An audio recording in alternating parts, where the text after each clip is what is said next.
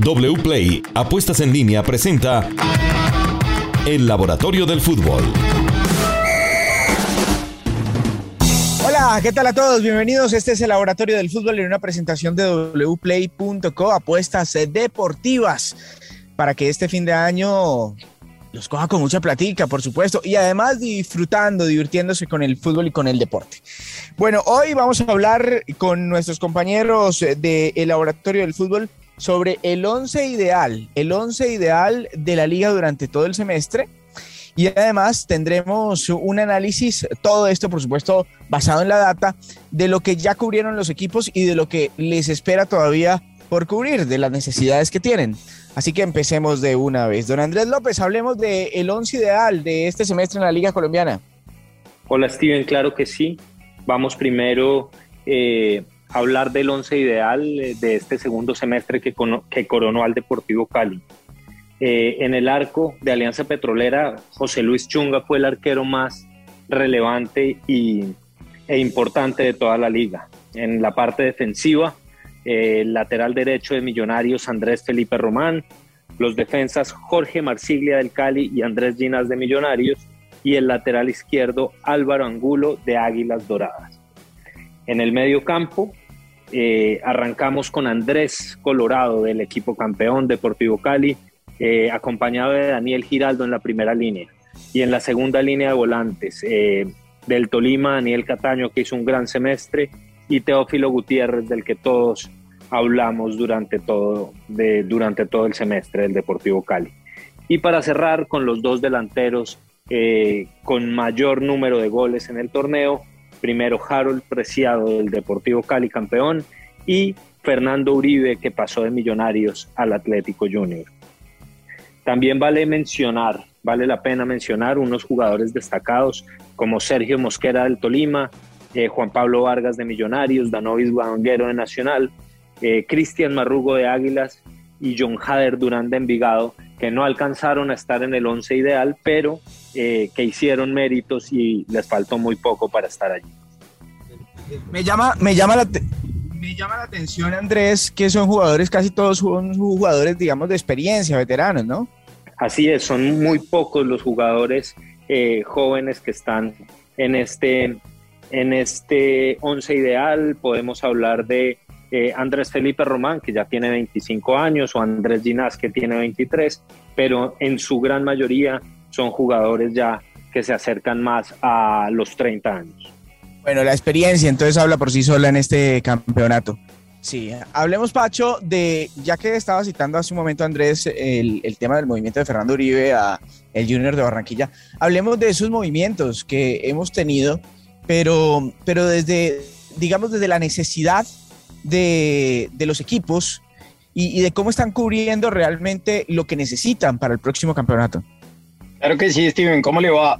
Eh, mire, pues el Junior, si uno analiza sus estadísticas de rendimiento ofensivo, incluso los goles anotados, las oportunidades generadas, no parece que fuera en, en la fase ofensiva donde tuviera que reforzar más eh, sus líneas. Digamos que el Junior, si tomamos, si tomamos todas las estadísticas del año, fue el primer equipo en tiros al arco, el primer equipo en volumen de tiros, el primer equipo en eh, también en, eh, en duelos en ataque ganados.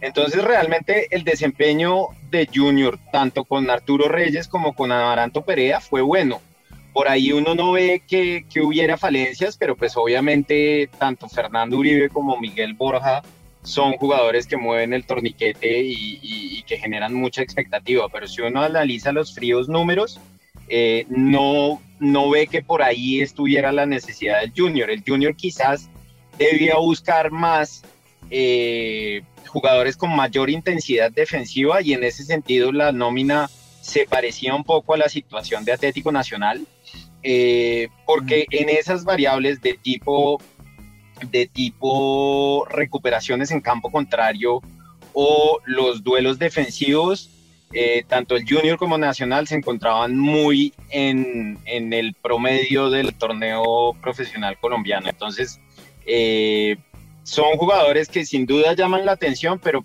aparentemente desde las cifras por ahí no es donde estaba la necesidad más grande del Junior. ¿Qué, otro equipo podemos analizar desde, lo, desde las pues contrataciones y, lo que ha llenado en los espacios? Pues ya le mencioné, Nacional prácticamente cabalgó el torneo y es muy destacado en, en muchos rubros ofensivos pero si algo y, si se detecta alguna falencia desde el punto de vista estadístico de Nacional, está precisamente en la recuperación y en la, y en la intensidad defensiva. Entonces, en ese sentido, la contratación de Alex Mejía y la que está sonando muy fuertemente de John Duque parecen venirle muy bien a, a esa necesidad que está presentando el Atlético Nacional. Sí, si habláramos, Pacho, del equipo que más necesidad tiene hoy, de refuerzos en sus líneas.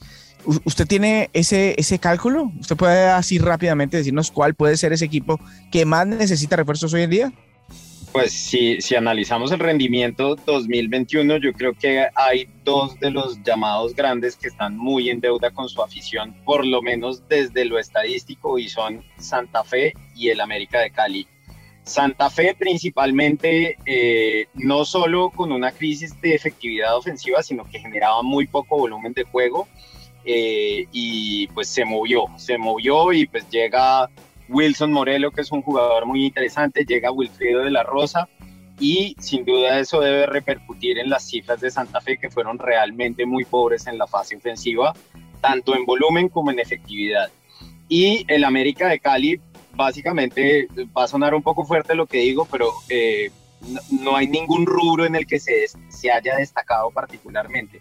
Digamos que navegó ahí en un nivel muy promedio, tanto en fase defensiva como en fase ofensiva, por lo que uno, y, aparte de Adrián Ramos, es difícil identificar figuras en la nómina del América. Entonces, eh, en ese sentido, uno sí siente que hay que reforzar fuertemente la nómina del América de Cali. Pero ¿en, en dónde necesita más el América? ¿En defensa o en ataque?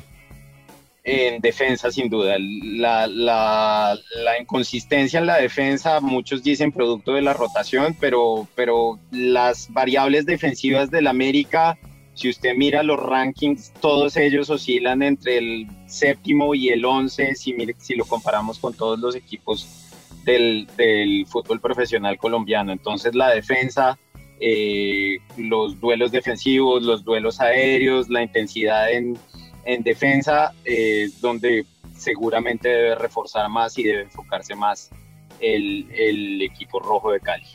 Hablemos de Millonarios.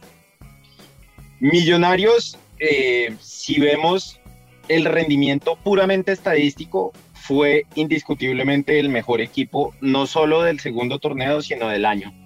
Eh, hablábamos hace un par de semanas de la tabla de la justicia. Millonarios debió haber sido primero en este segundo semestre. Fue el equipo que más goles marcó. Fue el equipo tal vez con el fútbol más vistoso. Y esto yo creo que lo sabe muy bien la hinchada de Millonarios. Si alguna falencia tenía Millonarios era en el arco y parece estar supliéndola con Álvaro Montero.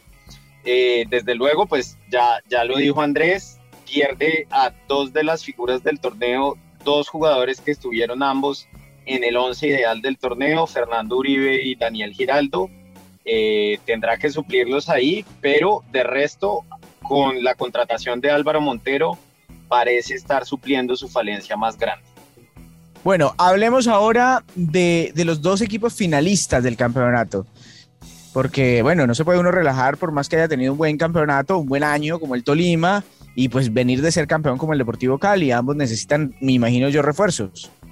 Tolima eh, viene construyendo, digamos, todo este proceso con numerosos técnicos a partir de la solidez defensiva. Tiene probablemente los dos mejores, la, mejor defensa central del, campeonato o la mejor pareja de centrales. Eh, y eh, pues su fútbol de transiciones que ha generado tanta polémica, pues le ha surtido muchos resultados. Eh, con la llegada de Michael Rangel, aparentemente le está sumando potencia a ese juego de contragolpe, a ese juego de contraataque y, contundencia eh, ofensiva, eh, que tal vez era lo que le aunque, faltaba. Aunque viene, de, aunque viene de hacer pocos goles Michael Rangel, ¿no? Su promedio de goleador, su, su, data no debe ser la mejor. Sí, sí, y miramos los datos de los que vienen de afuera y los que vienen de afuera llegan quizás con poca gloria, lo mismo se puede decir de Jesús Cabrera en el, en el Junior, son, son una incógnita si regresan en su mejor nivel o no. Muy bien. Me preguntaba usted por el Cali, el Cali, el Cali yo creo que remató muy bien el torneo, lo dijimos la semana pasada, eh, tiene cifras muy, muy destacadas, especialmente si miramos de la fecha 10 en adelante del torneo. Eh, independientemente de eso, mirando el acumulado del año, el Cali se encuentra en el top 5 en muchas de las estadísticas, tanto defensivas como ofensivas, y eh, garantizando la continuidad de sus mejores jugadores, eh, salvo el caso de, Valencia, que sale con destino al Austin FC de, la MLS, pues se, se augura un muy buen proceso en el Deportivo Cali. Y Con la confianza además que genera el técnico. Mm. Sí. Ahí también vale la pena, Steven, eh, resaltar eh, este, este resultado de Harold Preciado y el cierre, porque de los 13 goles que hizo, eh, 8 los hizo en los últimos 7 partidos. Y vale la pena también mencionar que hizo gol en todos los partidos que jugó de las finales, en la ida y la vuelta de la final y en todos los partidos que jugó de los cuadrangulares. Así que fue muy efectivo de cara a puerta, pero aún más efectivo en los partidos decisivos. Sin duda, ahí fue donde se destapó y, fue gran figura.